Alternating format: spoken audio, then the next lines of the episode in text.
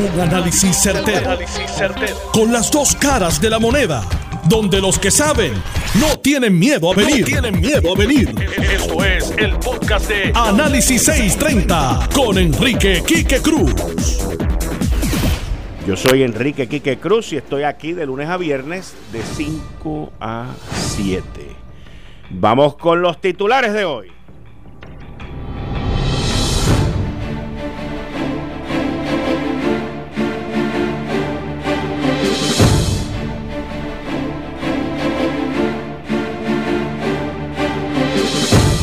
Gobernador admite que la reunión con su hermano y Julia Kelleher se llevó a cabo en la mansión ejecutiva. El análisis en breve. Ya se siente el ruido de cuando se amuelan las tijeras con los recortes del presupuesto. WIPR, la Comisión Estatal de Elecciones, Centro Médico, entre otros pero el presupuesto de la fortaleza sube. ¿Por dónde viene la Junta y por dónde va el gobierno? Creo que tienen un entendimiento. Crisis. La crisis continua con la tarjeta de salud. Le podremos cambiar el nombre, pero el problema no. Secretario de Salud estima en un 33% el fraude, señores. 33%. 33%.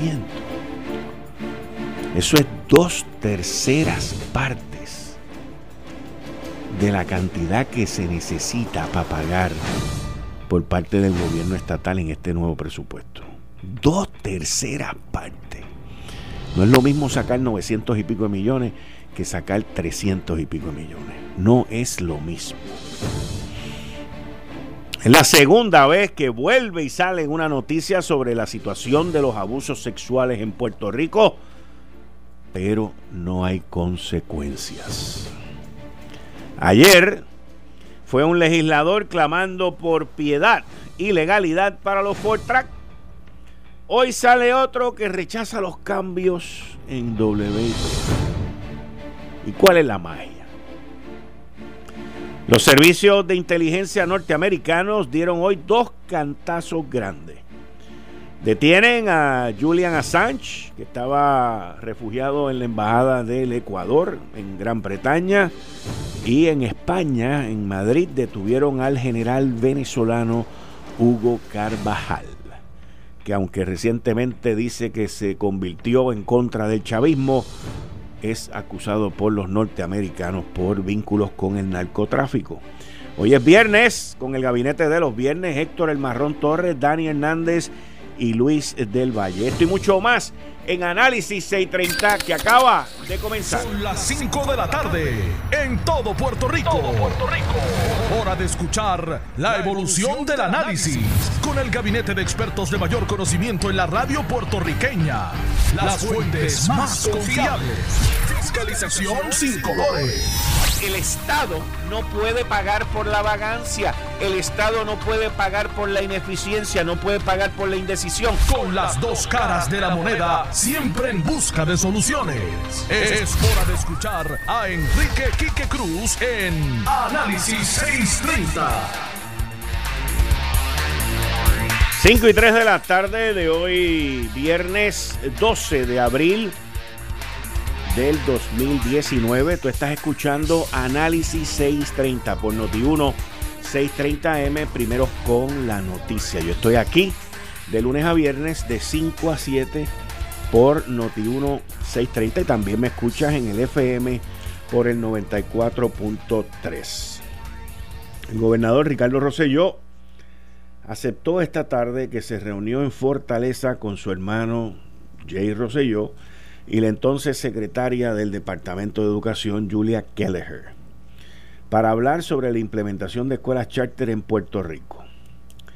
El primer ejecutivo explicó que su hermano fungía como representante de una organización sin fines de lucro dedicada a influenciar política pública sobre las escuelas charter. El gobernador dijo, mi hermano, Jay Rosselló, como parte de su trabajo, representa una organización sin fines de lucro y estuvo ahí en esa reunión. En octubre del año pasado, yo fui a una actividad de una organización sin fines de lucro de advocacy de la Charter School y de los bares educativos que se llama Center for Education Reform. Ahí en ese foro le solicité a ese grupo que nos ayudaran a poder diseminar de que Puerto Rico se había llevado a cabo una reforma educativa y que estábamos en los procesos de encaminar las escuelas alianzas a través de la isla Narro. Vinieron a Fortaleza para poder recibir un insumo de la reglamentación que había llevado a cabo el Departamento de Educación para poder diseminar no solo el proyecto legislativo de la Ley 85, sino el reglamento transparente para ver cómo se podía llevar a cabo los charters en Puerto Rico. El primer vínculo entre el hermano de Rosselló y la agencia surgió en medio de la dimisión de Julia Kelleher cuando eh, comenzó la situación con su contrato. Miren, esto, esto es, esto es un desastre, porque no lo puedo definir de otra manera.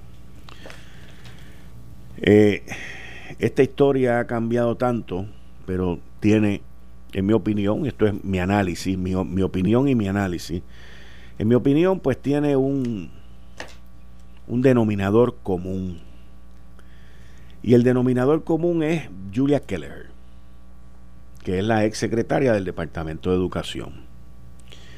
Porque yo, por ejemplo, cuando escuché esta mañana que se había filtrado la información de que el hermano del gobernador y el gobernador y Julia Keller habían tenido esa reunión en Fortaleza, pues eso, en mi opinión, en mi opinión y mi análisis, quien único pudo haber filtrado esa información es ella. Porque dudo que el gobernador la haya filtrado o que su hermano la haya filtrado. A menos que en la reunión haya habido otra persona. Que eso no lo dicen aquí en ningún sitio.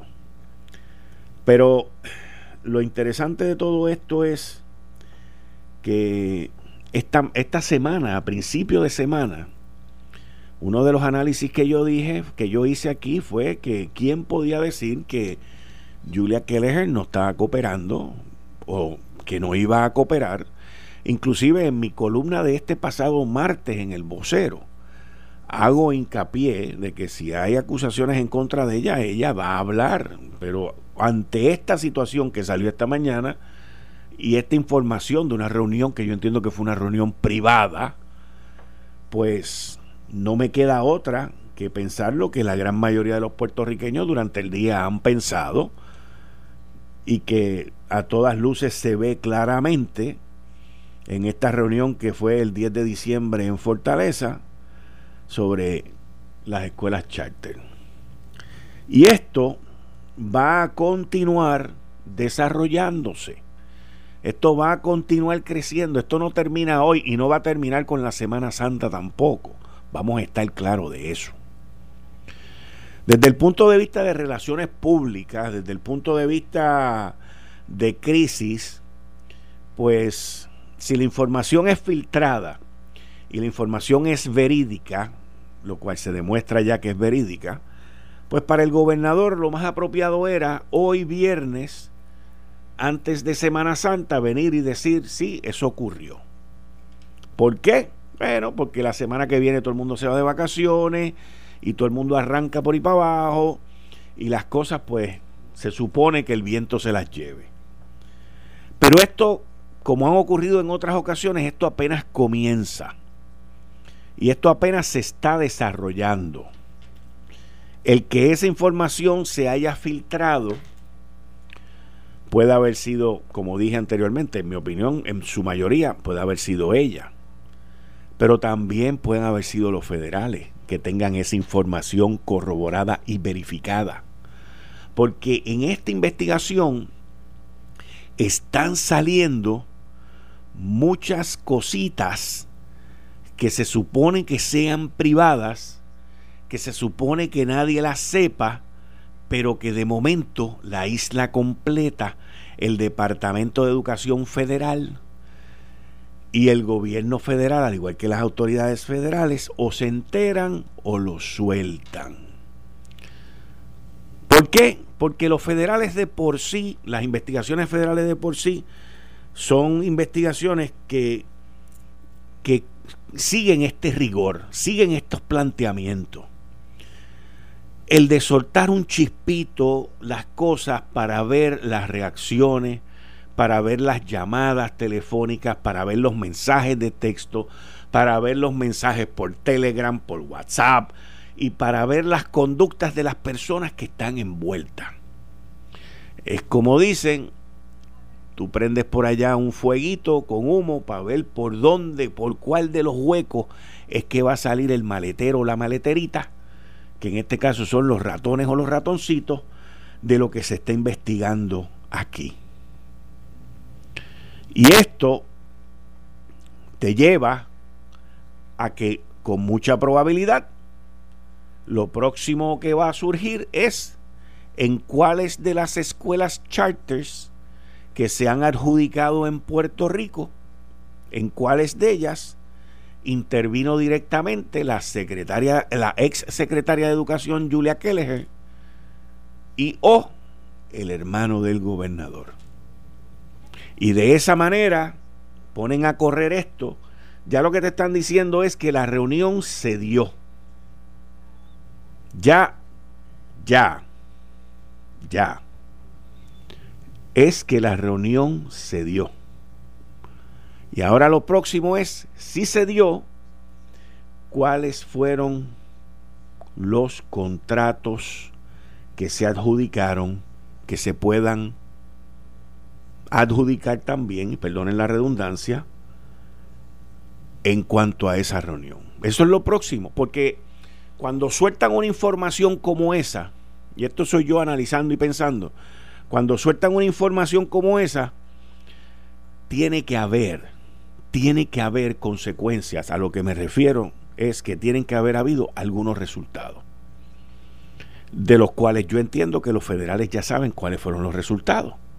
Y ahora lo que están esperando a ver es quién de los envueltos, y no estoy hablando de los que se reunieron en Fortaleza, estoy hablando de los quién de los que se beneficiaron, van a ser los primeros que van a levantar el teléfono y van a decir, mira, yo, yo estoy aquí, yo no me quiero meter en problemas, yo hice esto, yo entendía que esto era legal, entendía que esto estaba todo bien y esto es lo que hay. Entonces, aquí tenemos, la, administración tiene un serio problema, porque esto se sigue desenredando y no a favor del el PNP y del gobernador. La otra parte es que hay una fuente muy buena que está filtrando información que muy bien puede ser la exsecretaria o muy bien pueden ser los federales o muy bien pueden ser ambos. Pero lo interesante de todo esto es que lo llevan de capítulo en capítulo. Si usted se fija, aquí no están soltando una avalancha de información, aquí no están soltando un montón de eventos a la misma vez, aquí van poco a poco, poquito a poquito, hilvanando un caso, hilvanando una investigación, dejándole saber a todos los envueltos que mira, tenemos esto, tenemos lo otro, y esto es lo que está ocurriendo. La otra pregunta que yo no sé si, si la hicieron es que si en esa reunión hubo más gente. Es una pregunta básica en, en cualquier tipo de investigación o cualquier tipo de, de de reportaje que uno vaya a hacer y decir, bueno, pues ya que me contestó la pregunta el gobernador de que la reunión se llevó a cabo y que se llevó a cabo bajo estos parámetros, bajo estas organizaciones, pues entonces alguien más estuvo en la reunión. Y ya pues, con tanta información que hay allá afuera, lo más probable es que el que haga la pregunta sepa la contestación. Lo más probable es que el que esté interrogando sepa quiénes eran los componentes, si habían o no habían componentes adicionales. Esto le va a dar a todo el mundo que ha estado envuelto en esto tiempo durante estos próximos días de asueto y días feriados que vienen para pensar cuál va a ser la próxima movida, cuál va a ser el próximo filtro, cuál va a ser la próxima información que, como dicen, rattle the cage, que reviente la, la, la jaula para que los animalitos se muevan. Porque eso es lo que está pasando aquí. Yo todavía sigo en mi mente ese comentario que salió, que dejaron los federales saberle a todo el mundo en Puerto Rico, de que ellos tenían los videos del el condominio donde vive o vivía o rentaba la ex secretaria. Y eso me lleva, eso me lleva al artículo de, de López de Azúa, aquella famosa entrevista que hicieron el domingo pasado, donde él decía que no había habido contacto con, con Julia, que no habían ido al Departamento de Educación, que no esto, que lo otro, pero que su esposa eh, iba y le cuidaba el perrito, iba a buscar el perrito cuando que iba a buscar el perrito cuando ella se iba de viaje. Y estaba hablando con un amigo, una fuente que tengo muy buena y un amigo, y estábamos hablando sobre, sobre ese, ese pedazo específico. Decíamos, ¿cómo es que se contradice la entrevista que le hicieron en el Nuevo Día López de Azúa, no a su esposa, no a su esposa, al esposo, que lo más probable es que el individuo no es tarjeta de investigación, y no estoy diciendo que la esposa tampoco, pero a la esposa de él fue la que le allanaron la computadora y el celular. Y es interesante cómo, cómo esto se, se hilvanó, es cómo esto se montó. Él es el que da la entrevista, él es el que se contradice y él es el que hace la historia. Y la historia, de, por un principio, uno podría pensar que la historia él mismo se contradice cuando dice, no, nosotros no hemos tenido contacto con ella, nosotros esto, pa, pa, pa, pero mi esposa es la que le cuida el perrito a ella o los perritos a ella y va allí y lo busca con un bulto. Eh, eh, escuchen esto porque esto es bien importante. Y uno lo que se quedó pensando fue pues que se contradijo y que el esposo iba allí con un bulto a buscar un perrito. Pero ya había salido, antes de esa historia, antes de esa comunicación y de esa entrevista, ya había salido el que los federales habían dejado saber que ellos tenían los videos del edificio. Y al él decir, al, al esposo de esta señora decir que su esposo iba allí con un bulto a buscar los perritos, pues ya está preparando, formulando una teoría de defensa de que cuando ella iba allí con un bulto era buscar a los perritos, no era llevar nada o no era sacar nada, era simple y sencillamente a llevar el perrito o a buscar el perrito. Y eso justifica el que ella haya entrado al edificio más de una vez con un bulto. Miren qué interesante, y esto me lo dio una fuente a mí y lo encontré maravilloso desde el punto de vista de análisis y puede ser de fantasía también. Pero lo encontré bien interesante, lo encontré bien profundo, porque de esa manera, pues justifica el que se haya contradicho o contradecido, como se diga, él mismo ante las imágenes de quienes hayan entrado y salido de allí. Eh, estás escuchando el podcast de Noti1. Análisis 630 con Enrique Quique Cruz.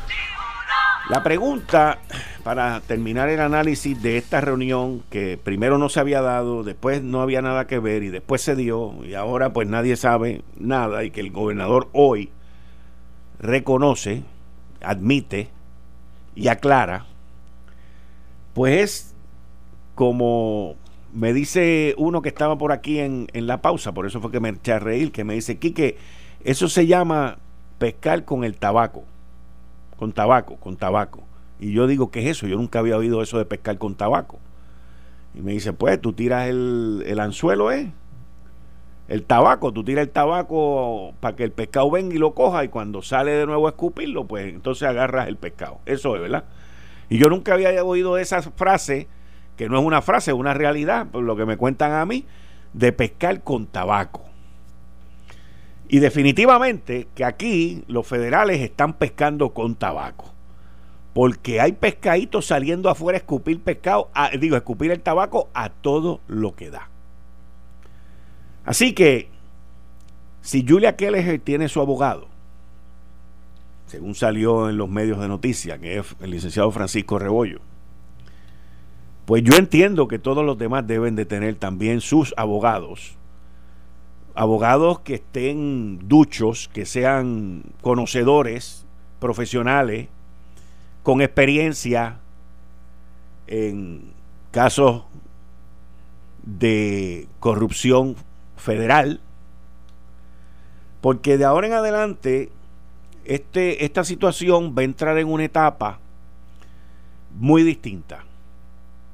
Que, la, que esa etapa ya lleva desde hace tiempo, pero hoy en específico, con las declaraciones del gobernador, aquí ya se confirmó algo que se filtró, y esto hoy lleva a una etapa de que todo lo que tú digas podrá ser utilizado en tu contra. Y lo digo desde el punto de vista de todos los envueltos en esto. Por eso es importante que todos estén, que todos estén asesorados, orientados y, y asesorados, orientados y entendidos de que cada vez que abran la boca, cuáles van a ser las consecuencias.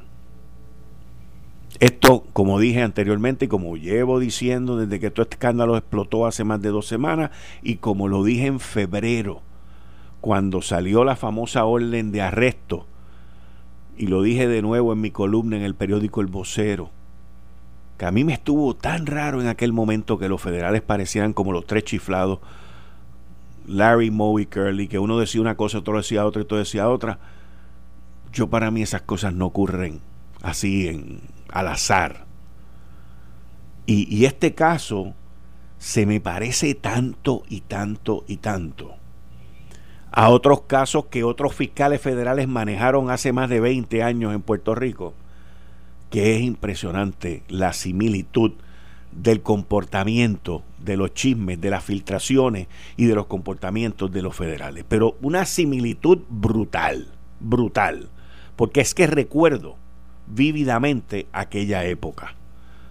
Y no estoy hablando solamente del caso de Víctor Fajardo, estoy hablando del caso de Víctor Fajardo, estoy hablando del caso del Instituto del SIDA, estoy hablando del caso donde acusaron a gente del Partido No Progresista, o sea, estoy hablando de varios casos que es como si usted juntara cosas que sucedieron en esta época que están ocurriendo ahora en esta investigación porque tenemos que, entender y tenemos que recordar que esto es una investigación. Y que lo que yo estoy diciendo aquí es mi análisis y mi opinión, como siempre lo he hecho, en los demás sucesos que han ocurrido, no solamente de esto, pero de otros temas también, a base de la información que hay allá afuera. Así que, pero me, llamó mucho la atención el, el análisis y la información que me dio esta fuente sobre la entrevista, el bultito, el perrito, este, y las justificaciones que envolvían todo eso. Muy, muy, muy interesante. Eh, estás escuchando el podcast de Noti1. Análisis 630 con Enrique Quique Cruz. La crisis que tenemos con la tarjeta de salud desde el primer día de su concepción por el costo que esta tarjeta ha tenido y por la ineptitud gubernamental de poder sufragar los gastos para esta tarjeta. Yo no estoy en contra de la tarjeta, al contrario, entiendo que la tarjeta hace un bien social, pero lo que comenzó costando mil millones o mil doscientos millones en la época de los 90, hoy cuesta 2.200 millones. Y hoy las aseguradoras pues continúan luchándose por llevarse los territorios más lucrativos porque esto es un buen negocio para ellos. Pero yo llevo décadas ya, más de una década diciendo que aquí hay fraude, porque en todo hay fraude. Y hoy, cuando veo en el periódico El Nuevo Día, en la página 5, las expresiones del secretario de salud, Rafi Rodríguez, Rafi, Rafi Vázquez, cuando veo las expresiones del secretario, Rafael Rodríguez Mercado, que dice, Puerto Rico tiene 33% de índice de fraude a Medicaid, cuando lo normal en los estados es 18 al 20%. Y él dice que eso nos afecta al momento de pedir los, fondos. Pues eso está de madre. Eso está del cara. Porque el 33% de 2.200 millones son 660 millones de dólares. 660 millones de dólares. Y si hoy que el gobierno va a tener que poner de su presupuesto 900 y pico de millones de pesos para cubrir la deficiencia que hay de fondos federales para esto, si hoy el gobierno solamente tuviese que buscar 400 o 500 millones, porque obviamente el porciento de fraude no puede ser cero, pues la tarea sería más fácil sufragar la tarjeta.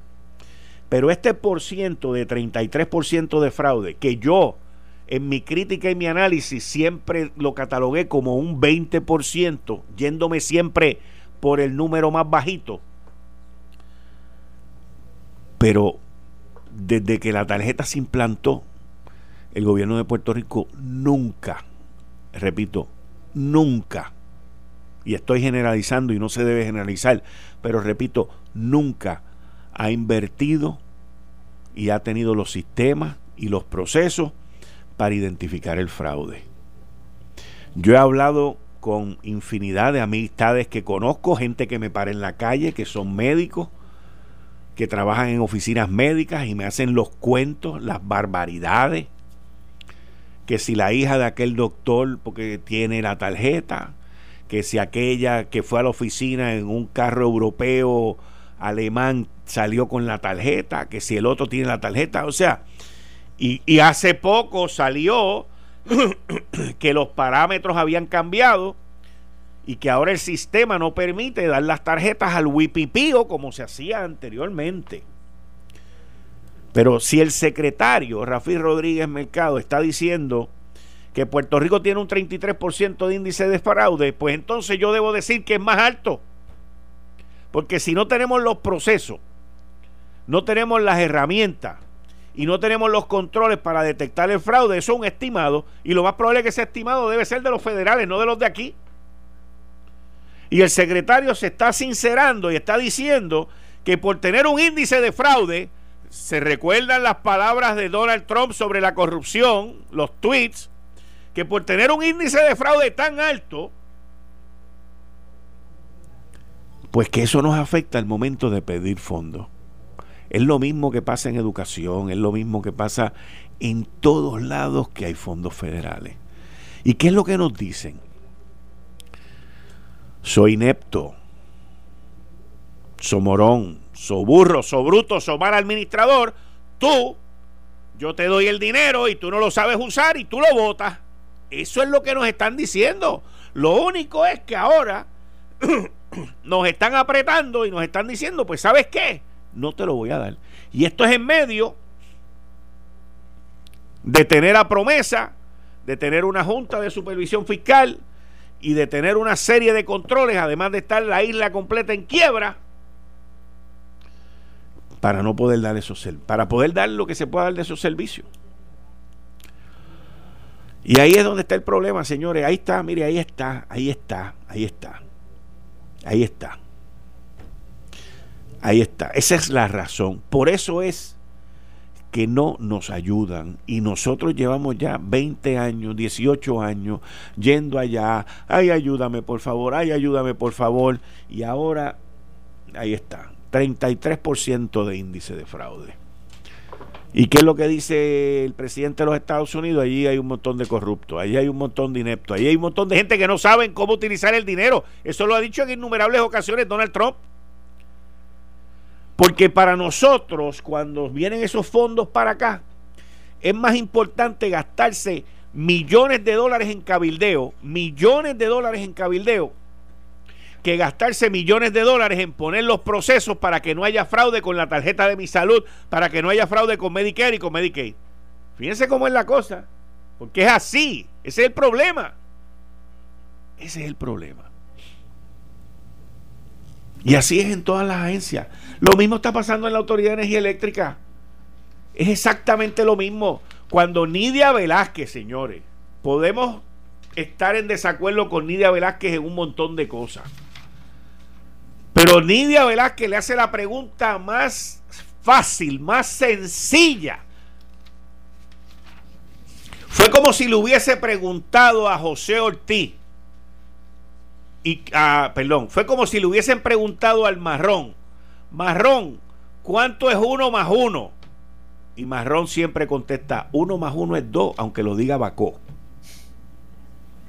Y Nidia Velázquez le hizo el prototipo de esa pregunta a José Ortiz.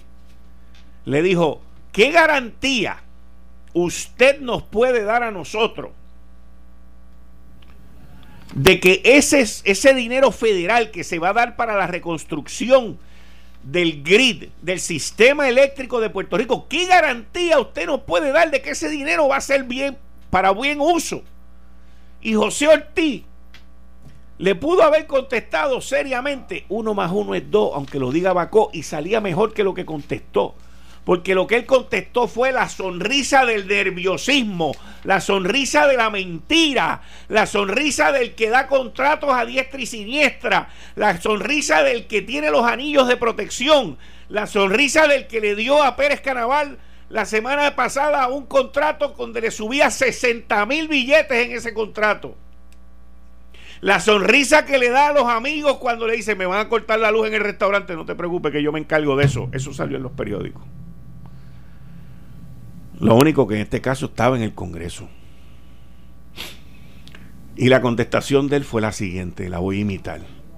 Tú lo aborcas, ¿verdad? La sonrisa de él fue la siguiente. La sonrisa de él fue, digo, la contestación de él fue la siguiente. Y lo estoy imitando como fue. Si no, métanse ahí en el video y mírenlo como en el minuto 39, en el minuto 1 hora 39.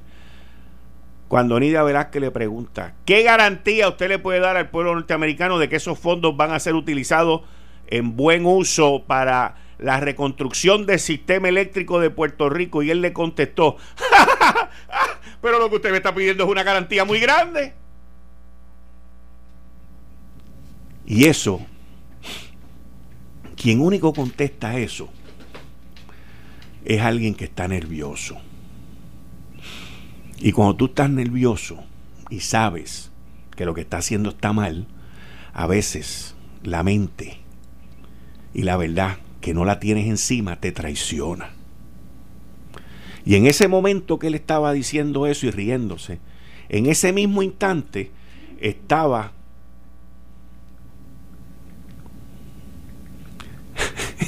por poco se me zafa. Estaba este, destrozándose la unidad 2. Dije destrozándose la unidad 2 de Aguirre.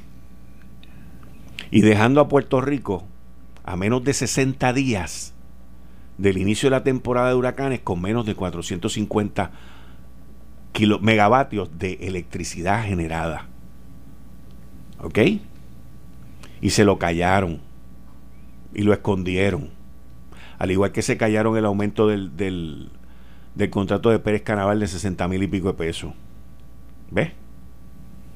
Al igual que se callan un montón de cosas de los contratos que está dando. Usted sabe lo que es que si van a privatizar la Autoridad de Energía Eléctrica, ¿cómo es posible que ahora José Ortiz esté mandando a hacer un estudio gerencial de la gente que se necesita o no se necesita? Le están haciendo el trabajo a quien le van a dar la compañía. Va a ser otra subasta completamente arreglada como pasó con la de las barcazas, como va a pasar con la de Mayagüez, como pasó con las dos máquinas que ahora no tiene con qué pagar los chavos portátiles para palo seco, todo, todo, todo. A Palo Seco fue un individuo de Pratt Whitney allí con otro más que tengo el nombre de la Autoridad de Energía Eléctrica y le dijo, mire más, si quieres llévate esos materiales que están ahí porque te los vas a ahorrar y puedes someter una subasta más barata. Eso pasó aquí, señores. Eso pasa aquí todos los días. Y yo llevo desde que esta administración entró en el poder diciéndole, mira, quienes corren la Autoridad de Energía Eléctrica son los populares y van a seguir corriéndolo. y van a seguir corriéndolo. El problema, yo no tengo problema con populares que sepan. El problema que yo tengo es con populares que no saben.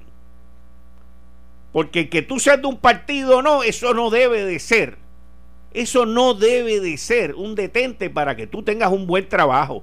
Lo que debe ser un detente es que tú seas del partido contrario, seas bruto, seas morón, seas mal administrador y te dejen correr la empresa más importante de Puerto Rico. Eso es lo que tengo problema yo. Y no lo digo únicamente por José Ortiz, lo digo por los siete nanitos que tiene alrededor y toda esa retragile gente que le ha dado aumentos de sueldo porque esos son sus anillos de protección. Incluyendo el que está a cargo ahora de la subasta, que se ha cogido aumento, pero como si estuviera en la loto todos los fines de semana. Esa gente que se pegan toda la semana, pim, pam, pim, pam, pim, pam. Y ese mismo lo estamos viendo en educación, con una compañía que se llevó una subasta porque vivió por el doble del que tiene el contrato el doble. Y usted sigue mirando, es el mismo comportamiento, el mismo comportamiento, el mismo comportamiento. Y Donald Trump, ¿qué dice? Que ustedes no saben manejar los chavos, que los políticos allá son corruptos y son ineptos, que esto, que lo otro. ¿Y qué dice el secretario hoy? Que eh, más o menos 33% de fraude Medicare y Medicaid. Ah, y por eso es que no nos quieren ayudar. Pues ahí está. Ahí está. Ahí está. Ahí está. Y esa es la mancha. Ese es el tatuaje que llevamos aquí. Llevamos el tatuaje de la corrupción pegado ahí, pácata, en la frente.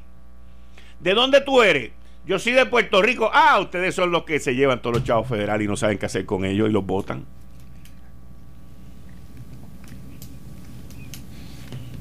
¿De dónde tú eres? Yo soy puertorriqueño. Ah, muchachos, eso allí está.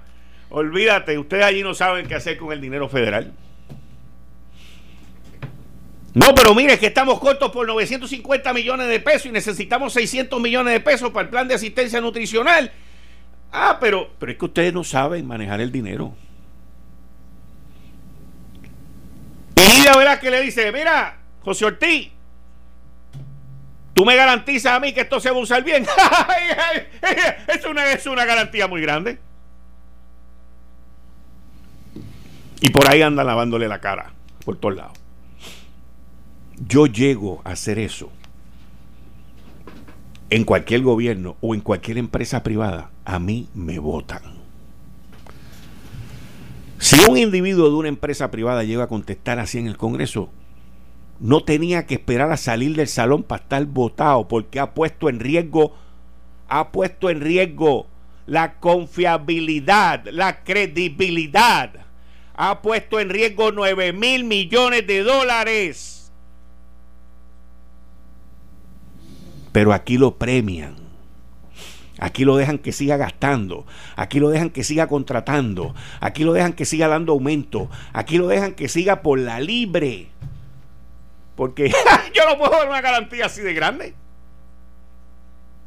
Eso es aquí. In the Enchanted Island. En la isla del encanto. Bienvenido Héctor El Marrón Saludos, Quique a día la gente que nos escucha, como siempre, un placer. Te estoy escuchando y hoy. porque estás tocando un tema de un tipo que es un inepto. Pero, y la gente que nos escucha y nos ve por el internet, yo te hago una pregunta a ti, porque es que estás, es que estás tocando el tema, pero estás dejando, estás haciendo unas preguntas capciosas. ¿Y dónde está el jefe de José Ortiz? ¿Dónde está el que puso a José Ortiz ahí? ¿Cuándo fue esa vista que tú estás hablando con Nidia Velázquez? ¿Qué día fue?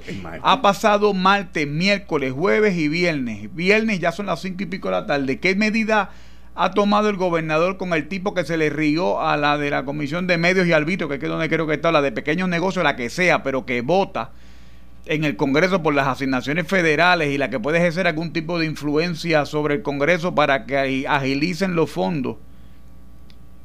¿Y qué medida tomó el jefe de José Ortiz? Esos gastos que tú dices del gobierno, ¿para qué son? Para ayudar al partido, porque así lo justifican, pero son los mismos clientes, son los mismos directores de campaña, son los mismos abogados corporativos este que están en la suite esa del edificio aquel que esta Natalia hizo un video el otro día. ¿De qué estamos hablando? Porque yo creo que ya llegó la hora de que, de que evolucionemos, de que, de que evolucionemos un poco en el análisis y empezar a mencionar la gente. Oye, ya esto está polarizado completo, Quique. Ayer yo veía el periódico y el gobernador dice, no se metan con mi familia, métanse conmigo. Métanse conmigo, el político soy yo. Tienes razón. Y yo tengo una regla, yo no me meto con los familiares de los servidores públicos, porque los, políticos, los familiares extensivamente no deben recibir ataques por lo que hagan. E, es una cosa que para mí es hasta absurdo y de mala fe. Pero ¿sabéis lo que pasa? Que aquí estamos hablando de fondos públicos y hay una mancha de, posibles actos de corrupción en un departamento donde ya ese, nos, ese, ese, ese perro nos mordió una vez. ¿Y dónde están las consecuencias? Porque en la isla, tú decías, la isla encantada era. Pues en la isla de impunidad, que es Puerto Rico, donde aquí hace lo que cualquiera hace, lo que le dé la gana. Y yo soy de los que no creo que José Ortiz tiene licencia de corso. Yo pienso que José Ortiz está obedeciendo instrucciones. No sé de quién. Y no creo que el gobernador se las esté dando directamente. Pero gente sé que gente muy cercana al gobernador debe estar ahí. Porque la autoridad de energía eléctrica es, ha sido y va a seguir siendo, mientras sea del gobierno, la gran ATH la gran ATH de las administraciones que se han turnado en el poder.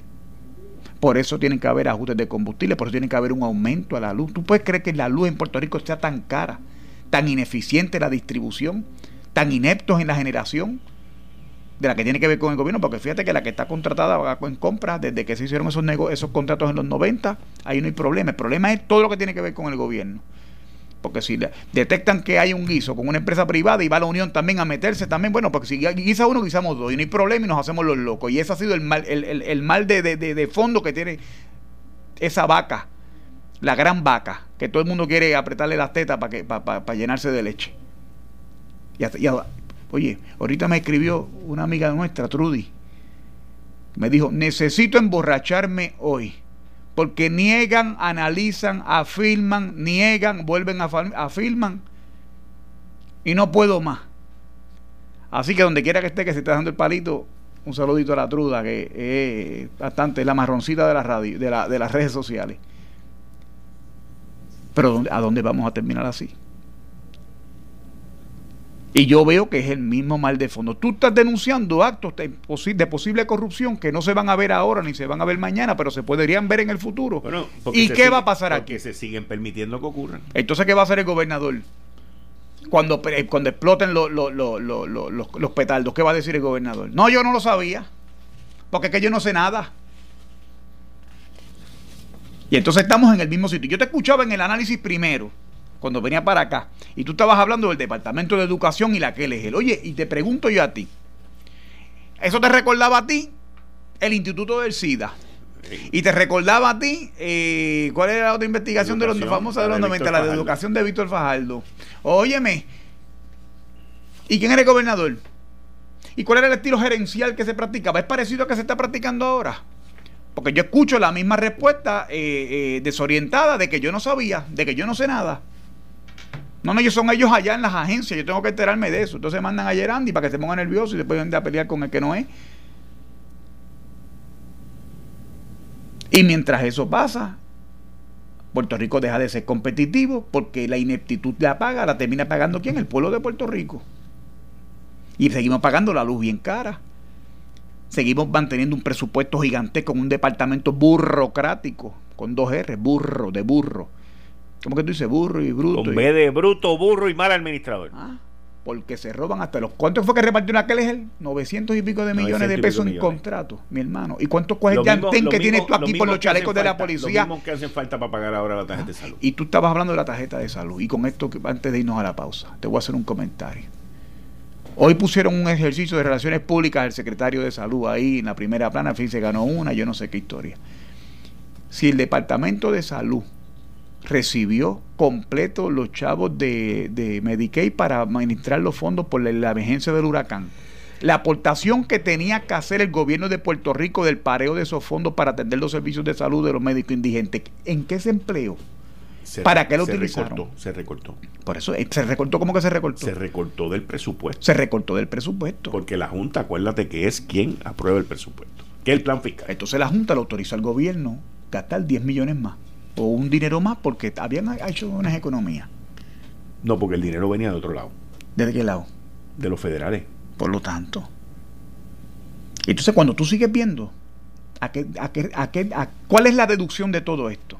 Que este pueblo de Puerto Rico no deja de ser la economía subsidiada, el territorio subsidiado quebrado de Puerto Rico, donde hay unos indios que se están metiéndole la mano al saco y llevándose todo lo que pueden, que se ríen, como tú dices, nerviosamente. Yo pienso que hay un poco de descaro natural en la persona que hace eso. Cuando le preguntan sí, de, sobre el mal, manejo de su, de, su, de su corporación pública, pero ¿quién termina pagando todas estas ineficiencias y todas estas estupideces? Nosotros, en la factura. ¿Y quién le va a poner el maldito cascabel al gato? Los federales. Ya, ya veremos. Ya No veremos. nadie. Yo, yo quisiera que eso fuera así, pero ¿sabes qué? sé, es que me noto que el amigo Yo tuyo sé, está demasiado de lento. Yo sé. Tampoco se le puede jurar porque tampoco eso es tan peri- eso es tan pericial que tampoco, ¿verdad? Como decía, valga la redundancia, Perry Mason. No se pueden adelantar ni, ni, ni, ni, ni aguantar las investigaciones, pero se crean unas expectativas cuando van a los medios de comunicación que después no se cumplen, el pueblo ya empieza a desconfiar y muchos a desencantarse. Y oye, ya llega el verano, ¿y sabes qué? Maleta go, llegaron los llegan los aviones y sabes qué, el verano se van 100 y 200 mil más de los buenos, de los que trabajan. Y los otros siguen viviendo de los eh, de los empates estos de el americano me paga y donde tengo que aportar la tarjeta de salud le siga. Ahora quieren también bajar los índices de, de, de indigencia para que, subir los índices de indigencia para que más personas tengan acceso a la, a la tarjeta de salud. ¿Pagado por quién? Por el puertorriqueño que trabaja. Y así no se puede bregar. Eh, Estás escuchando el podcast de Noti1. Análisis 630 con Enrique Quique Cruz. Hay una noticia que ya es la segunda vez que sale. Una noticia bien preocupante que Pisi no arranca. Y es sobre un estudio del Departamento de Salud que arroja que en, en Puerto Rico hay 800 casos de abuso sexual mensuales. 800 casos mensuales. ¿Quieres un comentario mío? Sí. Para mí es una. eh, el- es el signo de los tiempos. Vivimos en una sociedad donde la figura de la mujer Y la mayoría son familiares. by the way. magnánima O sea, la mayoría De de, los casos. abusos se llevan a cabo con menores. 78% son mujeres, niñas. Y la mayoría, un por ciento alto, son por familiares de las víctimas. Por eso. Entonces, eh, y tú sabes que yo no soy el tipo más, eh, más santo del mundo, ni el más, posiblemente tampoco sea la persona más correcta ¿verdad? del mundo tampoco para decir estas cosas, pero aquí se ha perdido la moral y se ha perdido la decencia y se ha perdido el recato. Ahorita hablaba con un amigo mío que te hablaba a ti de, de- del pescar el tabaco, ¿cómo es? Echarle tabaco a los peces. Ajá. Yo, yo nunca había oído eso. Y hablando y compartiendo allí, Pescar con tabaco. llegamos a la conclusión de, hablando de muchas otras cosas de los tiempos de antes, que antes había menos recursos económicos, pero había decencia y había vergüenza. No es que la sociedad fuera una sociedad idílica tampoco, ¿verdad? Donde nada malo pasa. Pero tú ves estos reggaetoneros, en aquel programa que hacía en la década de los 90, Marcano, de Mueve tu Cuco, ¿verdad? Moviendo el fundillo a las mujeres ahí en unos gistros, eh, eh, eh, dejando casi nada de la imaginación. Oye, toda esta chabacanería, tú ves estas series de televisión donde para vender y buscar el rating tienen que enseñarle las tetas y las nalgas a la gente. Todo ese tipo de cosas está llevando a, ya no dejan nada de la imaginación. Y el otro día te hacía un cuento a ti de- de- del expresidente Ronald Reagan cuando bregaba con la gente de, de los estudios, que los invitaba a la Casa Blanca. Acuérdate que fue un presidente que fue actor. Y le decía, pero ustedes no pueden hacer las escenas donde impliquen que va a haber una relación sexual y tengan que ser tan explícitos tratando de llevar esto. Pero como queremos sacar a Dios de las escuelas también y queremos, eh, eh, estamos en esta época secularista.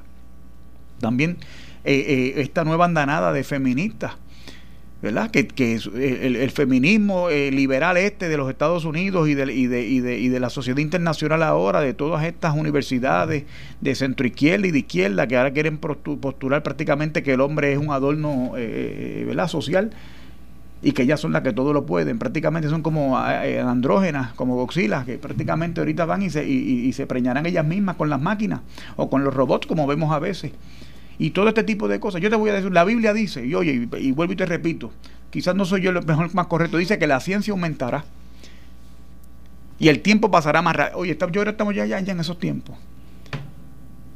Porque la verdad, la verdad es que, y esto es un cambio, yo jamás pensé que tú me ibas a preguntar de esto, pero eh, eh, eh, lo que estamos viviendo hoy en día, esto es prácticamente una prevaricación. Mira lo que está pasando en San Juan. El PNP tiene dos candidatos liberales en vez de uno.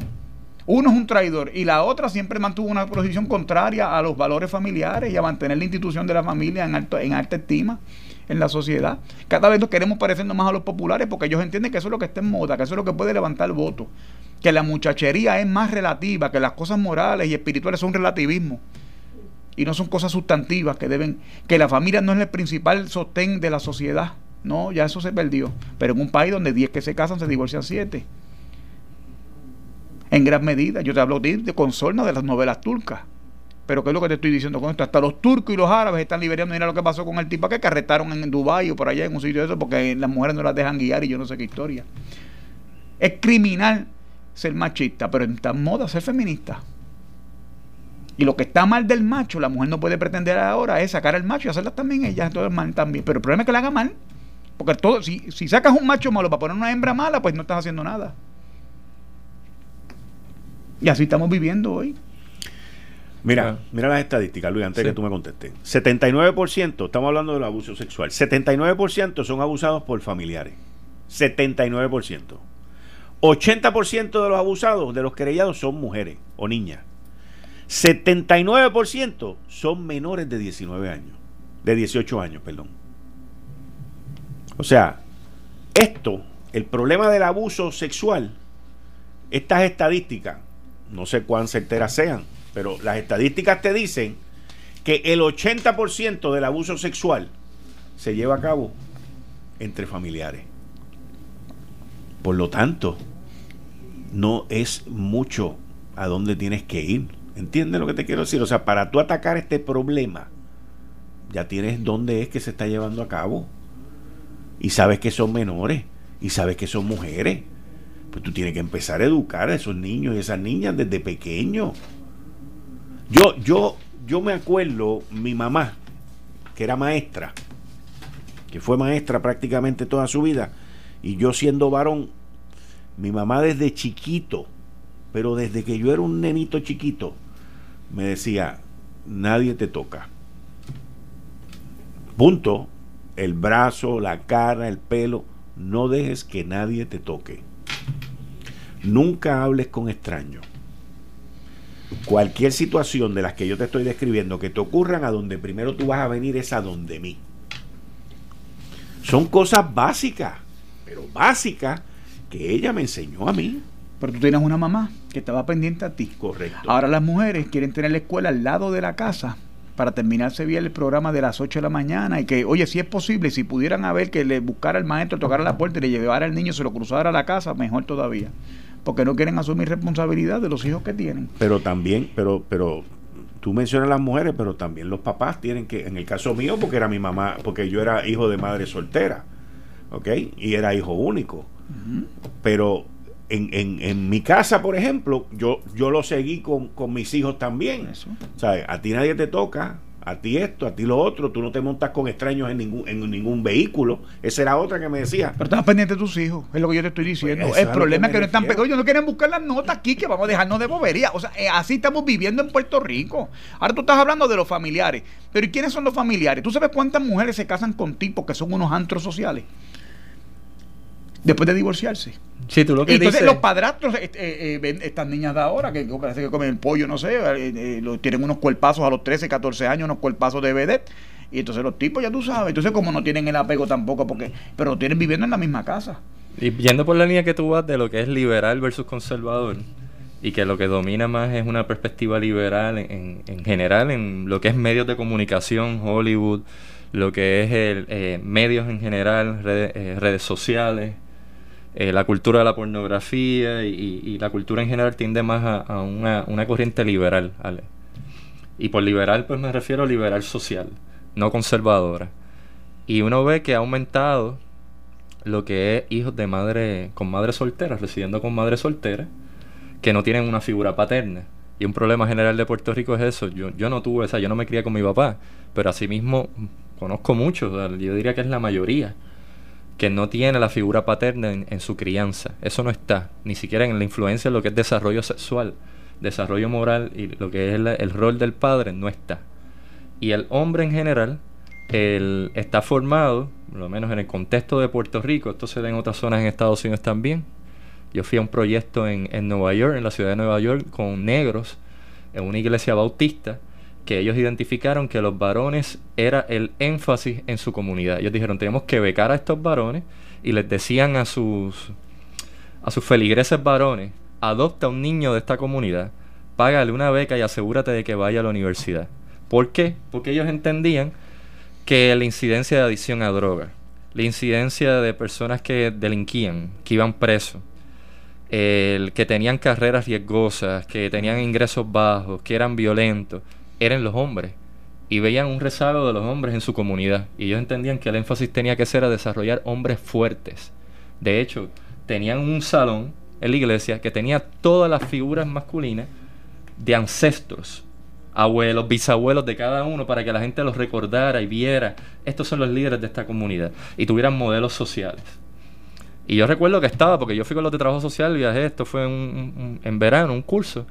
Y el, el, ministro le dijo, de la iglesia bautista, párense los varones.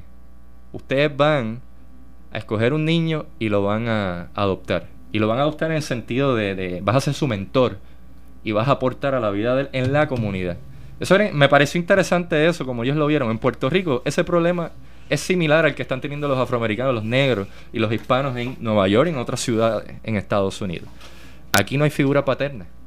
Me decía un amigo de la universidad que él, él, ve que el hombre en Puerto Rico lo formaron como un cobarde, sin valores, con problemas de autoestima, alcohólico o adicto a drogas, irresponsable. O sea, está hablando en patrón. Es lo que habla de un patrón social. Eh, que le justifican la irresponsabilidad en todo, en la misma sexualidad, infidelidades, eh, pederastía, pedofilia, o sea, gente de que tiene complicidad dentro de la familia y no dice nada y saben estas cosas. Y que eso tiene que cambiar, o sea, tú tienes que trabajar con el hombre. Porque se ha trabajado con la mujer y se ha trabajado los asuntos de la mujer y los problemas de la mujer. Hay hasta comisiones de la mujer, procuradoras de la mujer, becas para las mujeres en la YUPI. Y el hombre está fuera de la discusión. Entonces el mismo feminismo que ha dominado contemporáneamente ha demonizado al hombre en vez de rescatarlo y ver, no, espérate, aquí se necesita de ambos.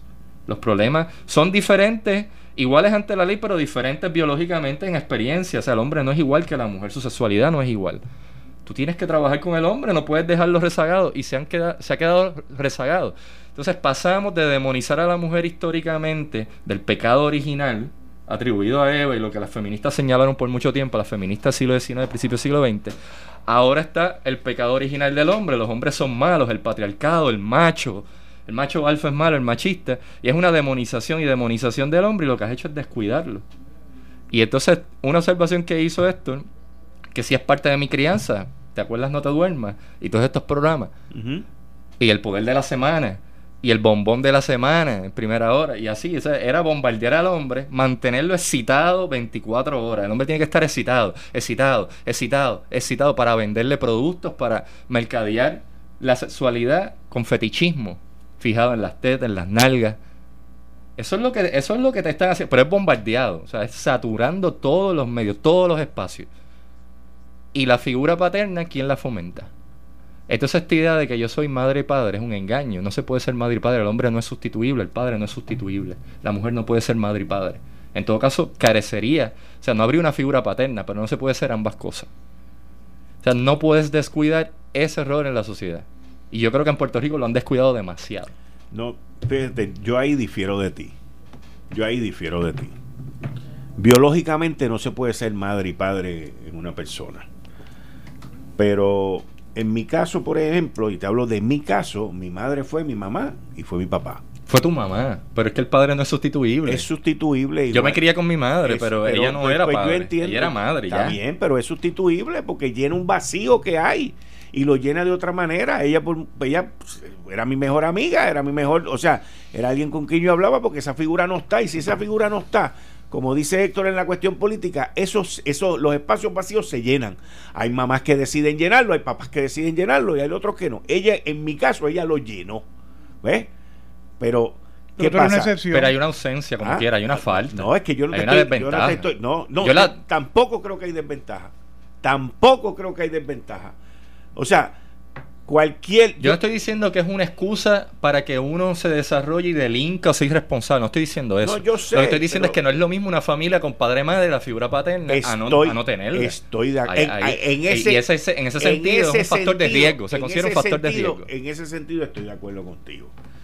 Pero si es una madre o un padre, como muchísimos hay aquí en Puerto Rico, que por una u otra razón que está fuera de su control, ellos asumen esa responsabilidad y asumen esa crianza y tratan de llenar ese vacío, sí. Pero, pero ¿qué ventaja puede tener un amigo o una amiga que tú tengas que tenga papá y que el papá sea un drogadicto, sea un alcohólico? Bueno, eso ya sería. Ahí estamos. Pero ahí continuamos con el problema. Está bien. Ahí continuamos con el problema que te digo. Pero, te- pero, pero El eh, hombre, el hombre ahora mismo vamos a ver problemas de deambula- eh, deambulante, personas sin hogar, personas con problemas mentales severos, adicciones a drogas, entre ellas a, a todo lo que es los opioides. Sí. En general, hombres la mayoría, incluyendo en las cárceles, incluyendo las cárceles de menores, juveniles. Hombres, la mayoría de los casos. ¿Por qué? En el mundo del narcotráfico, en la economía informal, hombres, la mayoría, no digo la totalidad, pero la mayoría. E incluso esto que estamos hablando ahora, que es casos de pederastía, pedofilia, violación hacia niñas y hacia mujeres, perpetradas por hombres en su mayoría. Lo que estamos hablando, con complicidad de otras personas que pueden ser mujeres, pero al final entonces uno se pregunta, ¿qué pasa con la formación del hombre en términos de desarrollo moral, desarrollo sexual, modelos sociales, factores de riesgo y factores protectores, eh, figura paterna? O sea, ¿qué pasa con el hombre? No es así en todas partes. O sea, no- si uno va a las estadísticas país por país, no va a ser igual en todas partes, no, en todas las comunidades. Pero no siempre, no siempre es ventajoso u oportuno el tú tener un papá y una mamá. No siempre.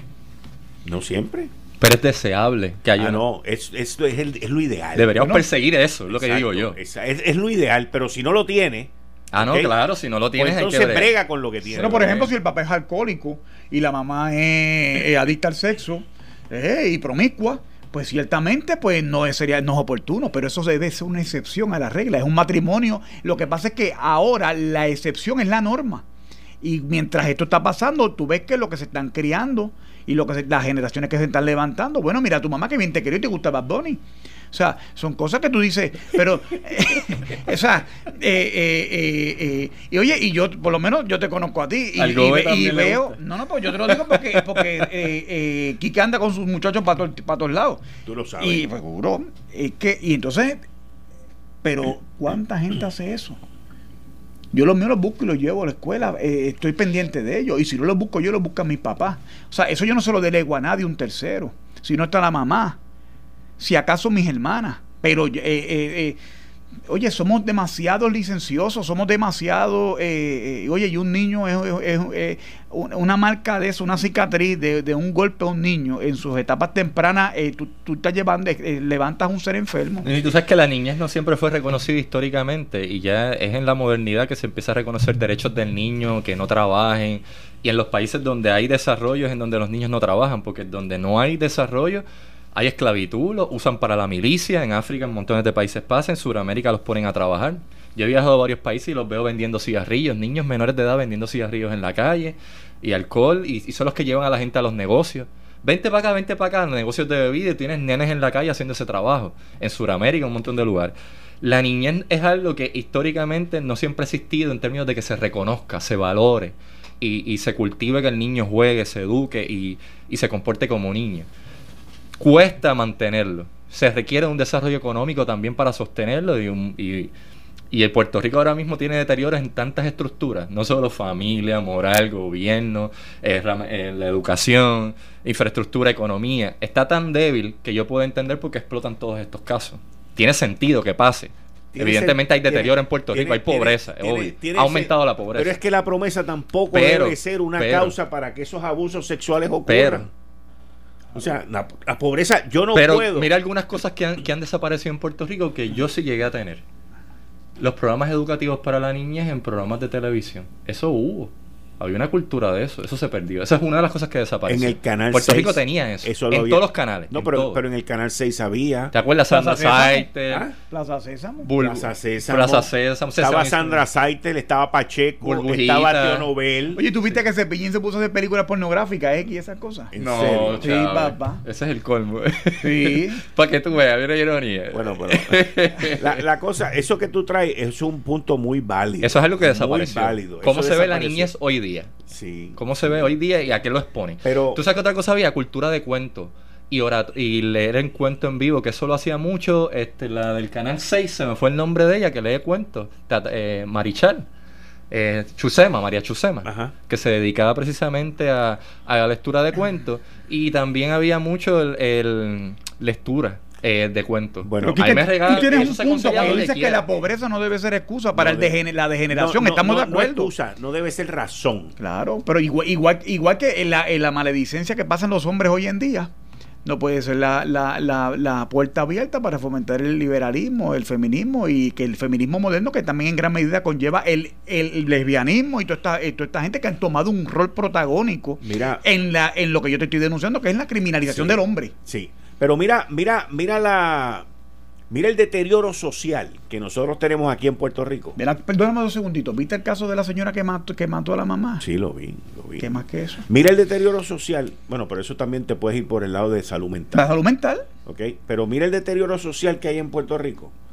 Que el Partido Popular Democrático en la administración pasada aprobó un proyecto de ley para la se me olvidó la palabra para cuando dos cuando un padre y una hija Incesto. este, incesto gracias Para bajar la edad para consentir y... para, para aprobar el incesto en Puerto Rico.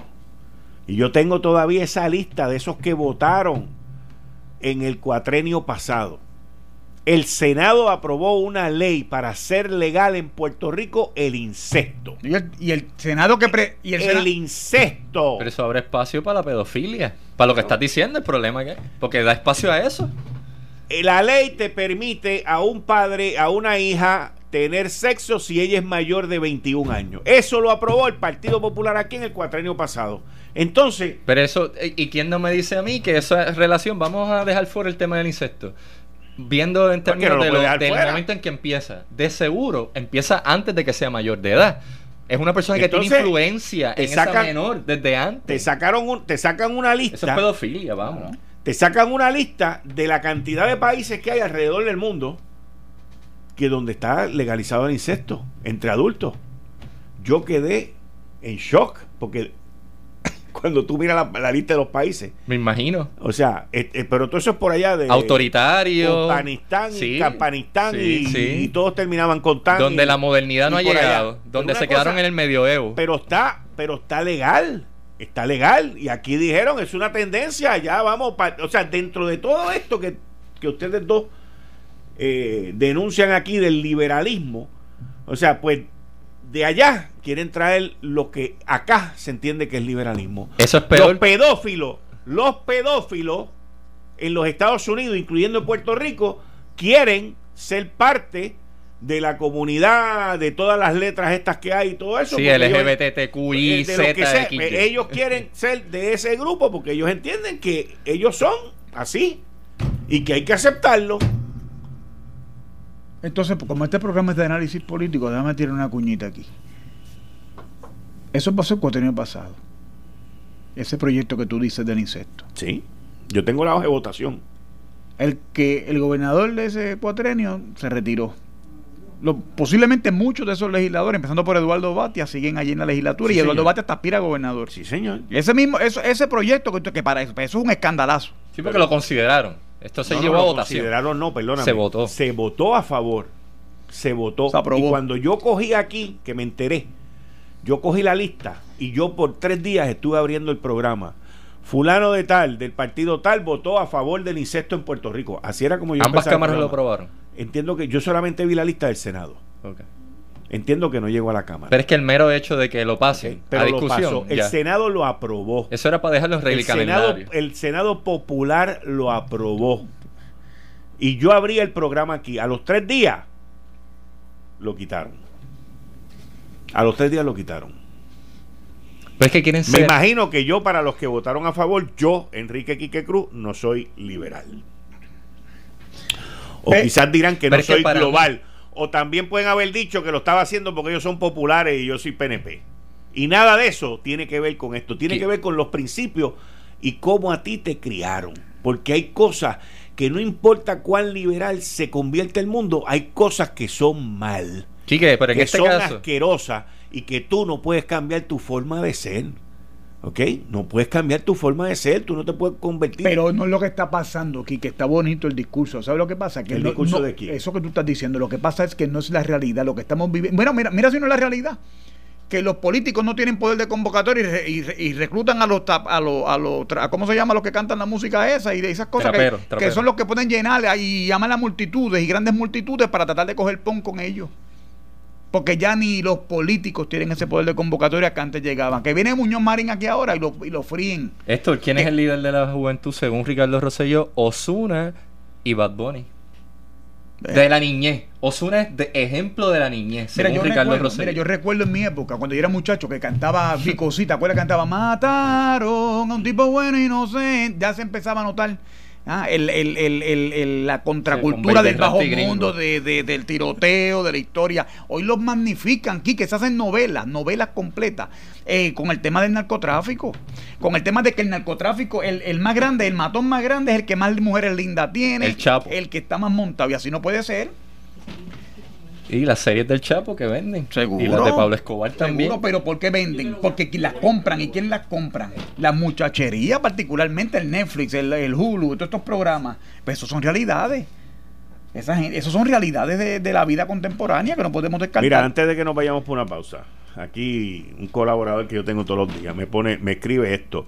No se puede ni se debe cambiar lo que Dios estableció o lo que Dios creó en el mundo. Eh, Estás escuchando el podcast de Noti1. Análisis 630 con Enrique Quique Cruz.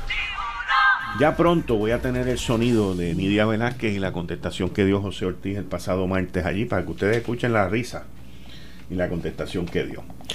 Hoy el gobierno de los Estados Unidos acertó, mató dos pájaros de un tiro en dos arrestos, dos intervenciones que se llevaron a cabo, una en Madrid y otra en Inglaterra a donde arrestaron a Julian Assange, el de Wikileaks, el australiano de Wikileaks, y arrestaron a Hugo Carvajal, ex jefe de la contrainteligencia militar venezolana, que estuvo por mucho tiempo eh, chavista con Nicolás Maduro y todo eso, y después al final, hace poco, vino y se volteó.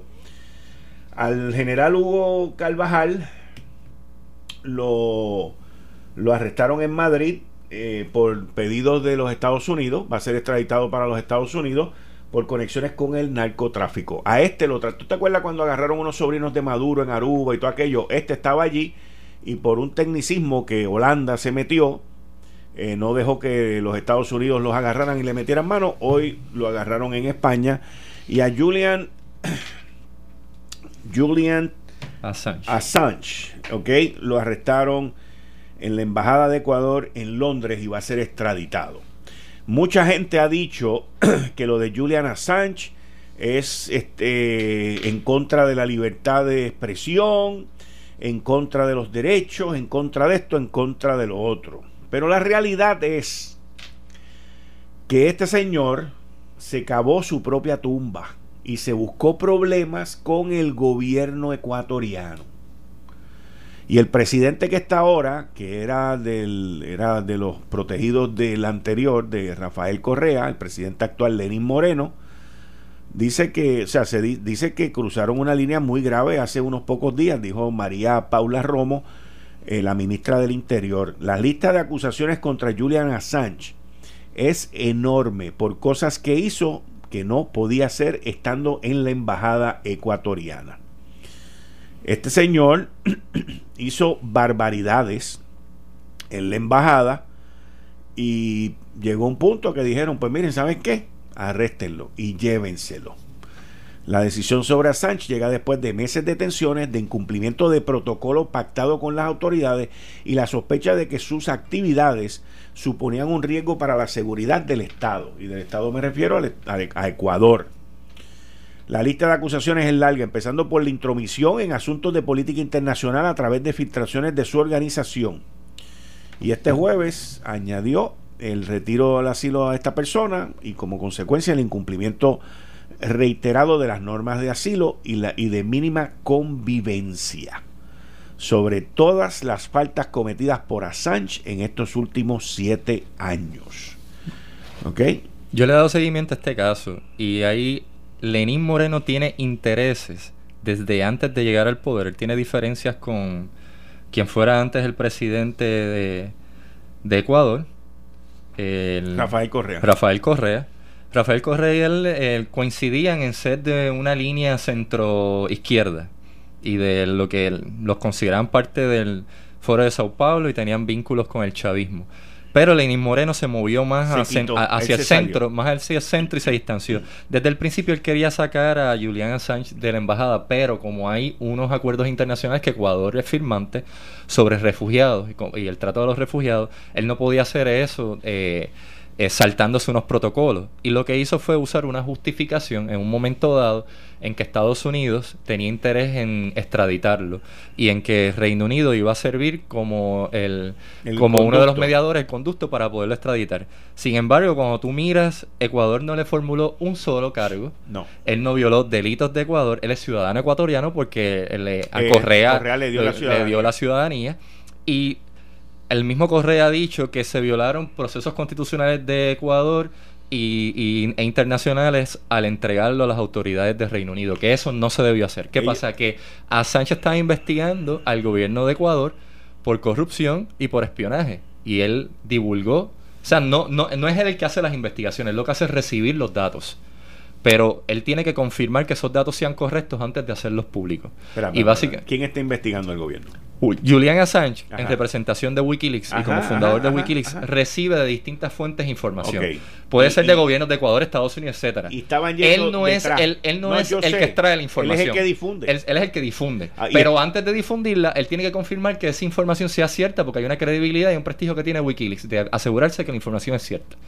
Él no tiene ningún caso en Ecuador de espionaje, de violar eh, una conspiración para tener acceso a información confidencial o ningún delito. Por lo tanto, ni a Wikileaks ni a Julian Assange se le puede pues te pregunto, ¿Tú estás de acuerdo con que lo hayan extraditado y no, lo claro que no. ¿Tú no estás de acuerdo? No. ¿Y tú estás de acuerdo? Yo creo que el mundo tiene una deuda de gratitud con ese señor. Con Julian, Assange. Sí. señor. Él ha denunciado gobiernos de todas las alas, derecha e izquierda, incluyendo a Hillary Clinton, los emails de Podesta, de Podesta y a Obama, que tú sabes que es una de las cosas que divulgó Wikileaks, uno de los emails que recibió, la lista de personas musulmanes que el comité de transición de Obama tenía preparada para contratarla y su presidente de campaña, John Podesta, el presidente de campaña de Hillary Clinton, John Podesta, tenía acceso a ella. Y decía cuáles eran árabes cristianos que a esos no se les iba a emplear, solo se iba a emplear a los que fueran musulmanes. Lo cual incluso es cuestionable porque el gobierno no se supone que privilegia a alguien por religión. Y eso era una de las agendas que tiene Obama, contratar musulmanes dentro del gobierno. Y gente que tenía vínculos con organizaciones sospechosas en Oriente Medio y gobiernos que no son aliados de Estados Unidos. Eso es una de las cosas que Wikileaks eh, difundió. Lo otro fue lo que Manning, Chelsea Manning, que cumplió cárcel por divulgar información eh, confidencial y luego Obama le hizo una conmutación eh, que fue los datos que le envió a Wikileaks. Él se cambió de sexo. Específicamente un video. Él se cambió de sexo. Manning. Sí, mm. entiendo que sí. sí. Se cambió de sexo. Sí. Él específicamente. era varón, y, o sea, era varón y se cambió a mujer. Pues él, envió un video que mostraba cómo asesinaban a unos periodistas y había sido las Fuerzas Armadas de Estados Unidos. Este video lo difunde Wikileaks eh, y Julian Assange tenía que confirmar que en efecto el video era fidedigno y se publica. Pero no hay ninguna evidencia de que él conspiró para obtener el video, de que él hizo espionaje contra los Estados Unidos o cualquier otro tipo de delito. De hecho, no había una justificación para extraditarlo porque la razón por la cual él es refugiado en la Embajada de Ecuador era precisamente porque había persecución política y lo tenían que proteger para que no lo extraditaran Por eso es que existen unos acuerdos internacionales. O sea, lo que hizo Lenín Moreno es sospechoso porque en el momento en que les retira el asilo político a Julian Assange es cuando se divulga información sobre su gobierno, sobre actos de corrupción de su gobierno y de espionaje. Y se hace en contubernio con Reino Unido, que no tenía razones tampoco para extraditarlo, y lo van a enviar hacia los Estados Unidos sin ningún tipo de evidencia. Y resulta que la persona, la persona que divulgó la información por la cual están acusando a Wikileaks, en este caso a Julian Assange, fue preso, cumplió parte de la condena y Barack Obama le, le conmutó la sentencia. Entonces, ¿qué sentido tiene venir a fabricarle un caso ahora a Julian Assange diciendo que es un conspirador contra los Estados Unidos de América? Cuando sabemos que Wikileaks fue el medio que en un momento dado era el único medio de prensa con prestigio en el mundo que no era considerado fake news porque todas las noticias que publicó fueron corroboradas que eran ciertas, es decir, eran datos, eran hechos. O sea que la disciplina que tenían investigando cada documento que recibiera tal, que no publicaban un solo fake news, no le han podido probar. Ah, y lo están acusando por divulgar información que no es falsa sobre delitos que cometió gobierno de Estados Unidos personas dentro del gobierno de Estados Unidos, militares estadounidenses. Pero él no solo denunció a, militares de Estados Unidos, denunció gobierno de Ecuador, denunció gobierno de Venezuela, ha denunciado a otros gobiernos en el mundo. ¿Tú entiendes que iban a salir documentos que comprometían al presidente actual, a Moreno?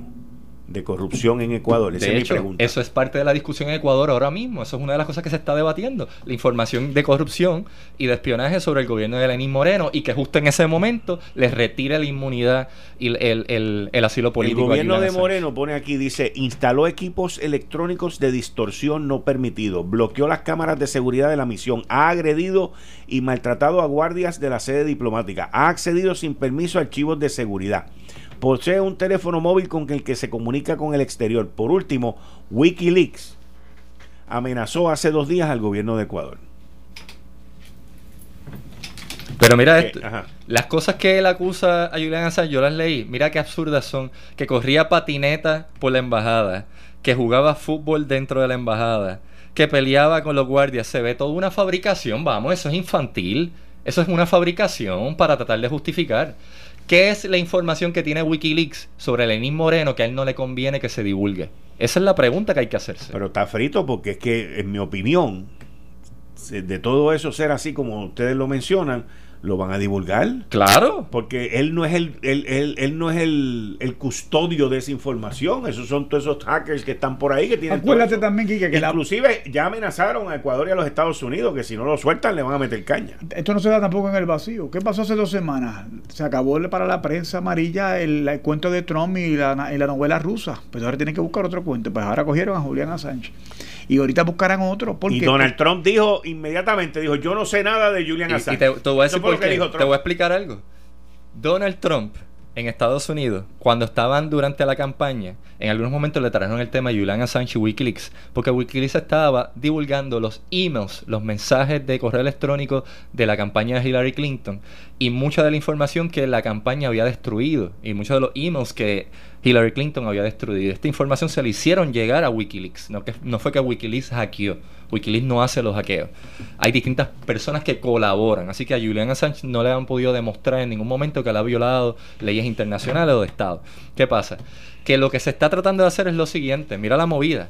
Si logramos extraditar a Julian Assange a Estados Unidos y decimos que es un agente ruso, que es una de las cosas que están empezando a decir, y que conspiró para sacar información de la campaña de Hillary Clinton, ¿tú sabes qué tema van a revivir?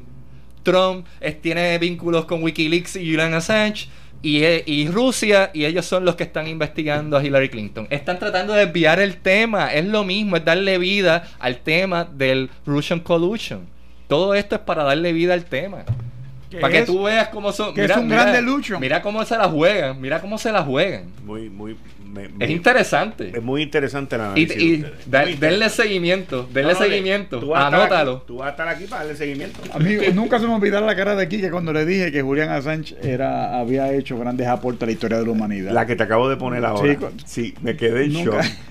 Jamás esperaba eso de ti. Oye, pero De es- verdad. es que, oye, yo no soy incondicional de nada en No, esta yo lo vida. sé. y yo lo sé. creo que una Pero no me esperaba eso de ti. Es que entiendo que O hizo sea- unas aportaciones extraordinarias, pero extraordinarias, porque también hay un Estado. Oye, el, el precio de la libertad es la eterna vigilancia, dijo Thomas Jefferson, y eso es una gran verdad. Y a los tuyos tienes que tenerlo velado, porque el poder corrompe y el poder absoluto corrompe absolutamente, ¿verdad? Así que hasta ahí lo Tú dejo. sabes Rush Limbaugh, el comunicador de radio, sí. Conservador, El- el- republicano el Yoda ya. y apoya a Trump. Tucker Carlson de Fox News y apoya a Trump. Ambos, ambos denunciaron esto que yo acabo de decir y apoyan a Julian Assange.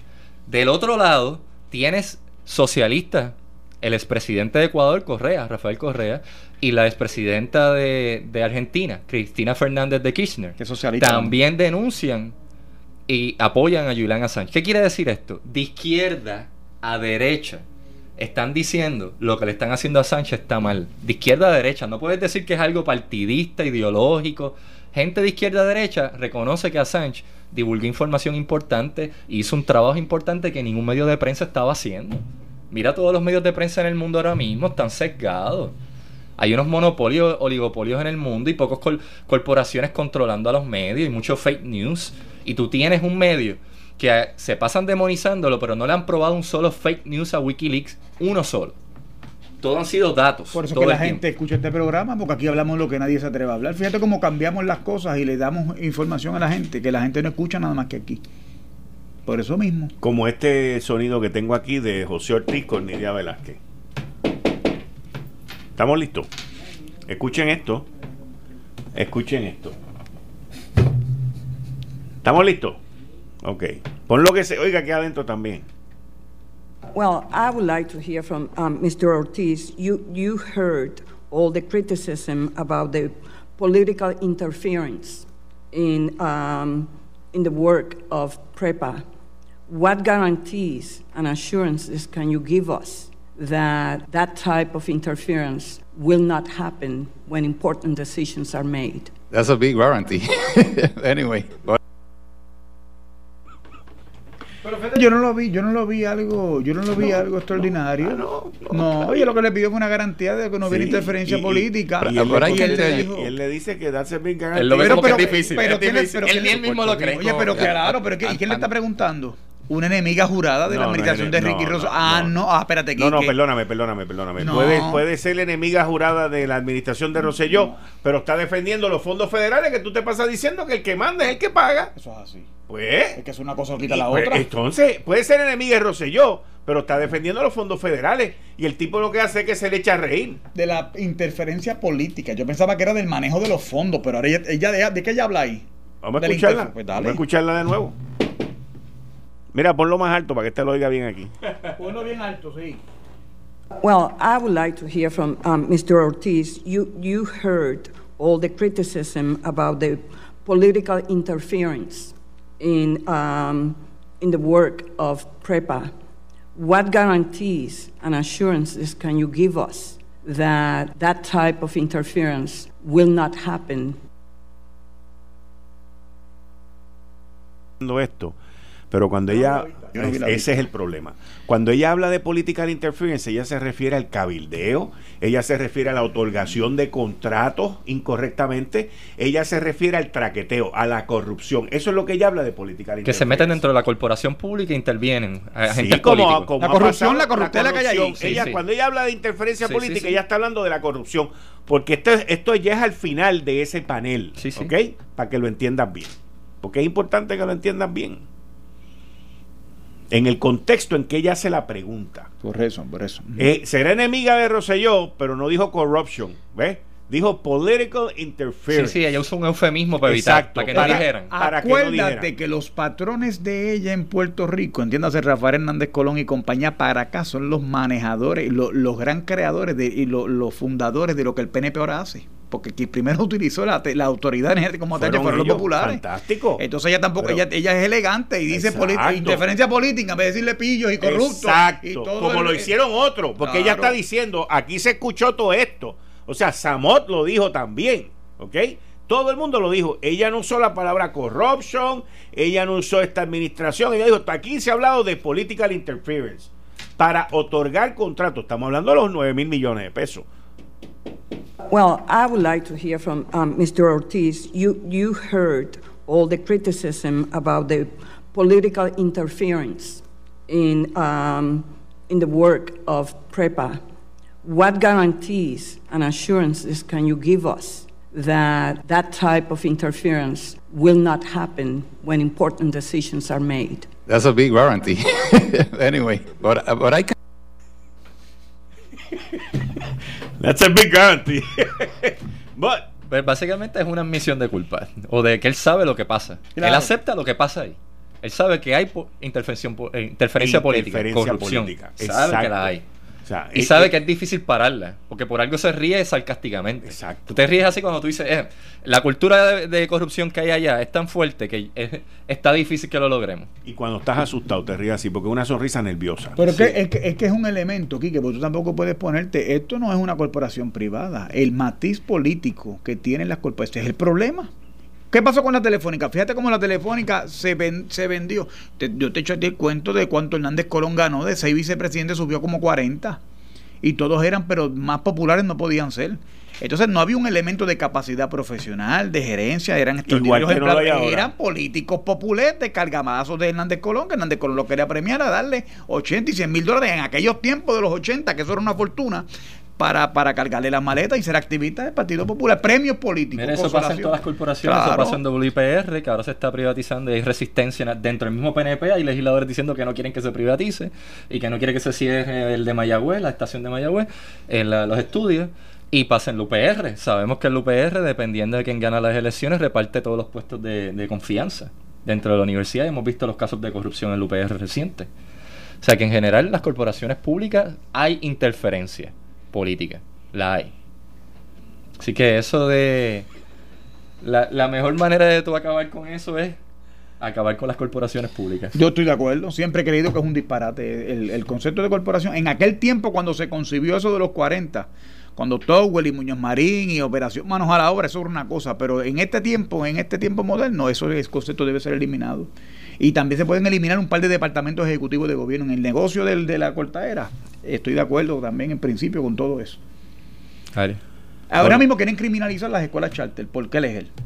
Es un gran concepto. Yo estoy a favor del, del concepto de las escuelas. aún, aún, aún con todo esto que ha salido, yo estoy de acuerdo con el concepto. Sí, el problema no son las escuelas charter, el problema son los corruptos de Los aquí que- aprovecharon para repartirse Sí. contratos entre ellos, Sí. pero pero las escuelas charter no. El concepto no. No. El concepto está bien. Es que aquí hasta las cosas que funcionan en otros lugares, aquí Las las, las dañan. convertimos en Las algo dañan, malo. Las dañan, las dañan, las dañan. Bueno, gente, muchas gracias. Yo por aquí me voy de fin de semana y regreso el lunes a las 5 de la tarde en Análisis 630. Héctor, muchas gracias. Luis, muchas gracias. Nos vemos el viernes que viene. Que Dios me los bendiga. Que tengan una linda noche porque mañana va a ser mejor que hoy. Esto fue el podcast de Notiuno. Análisis 630 con Enrique Quique Cruz. Dale play a tu podcast favorito a través de Apple Podcasts, Spotify, Google Podcasts, Stitcher y notiuno.com.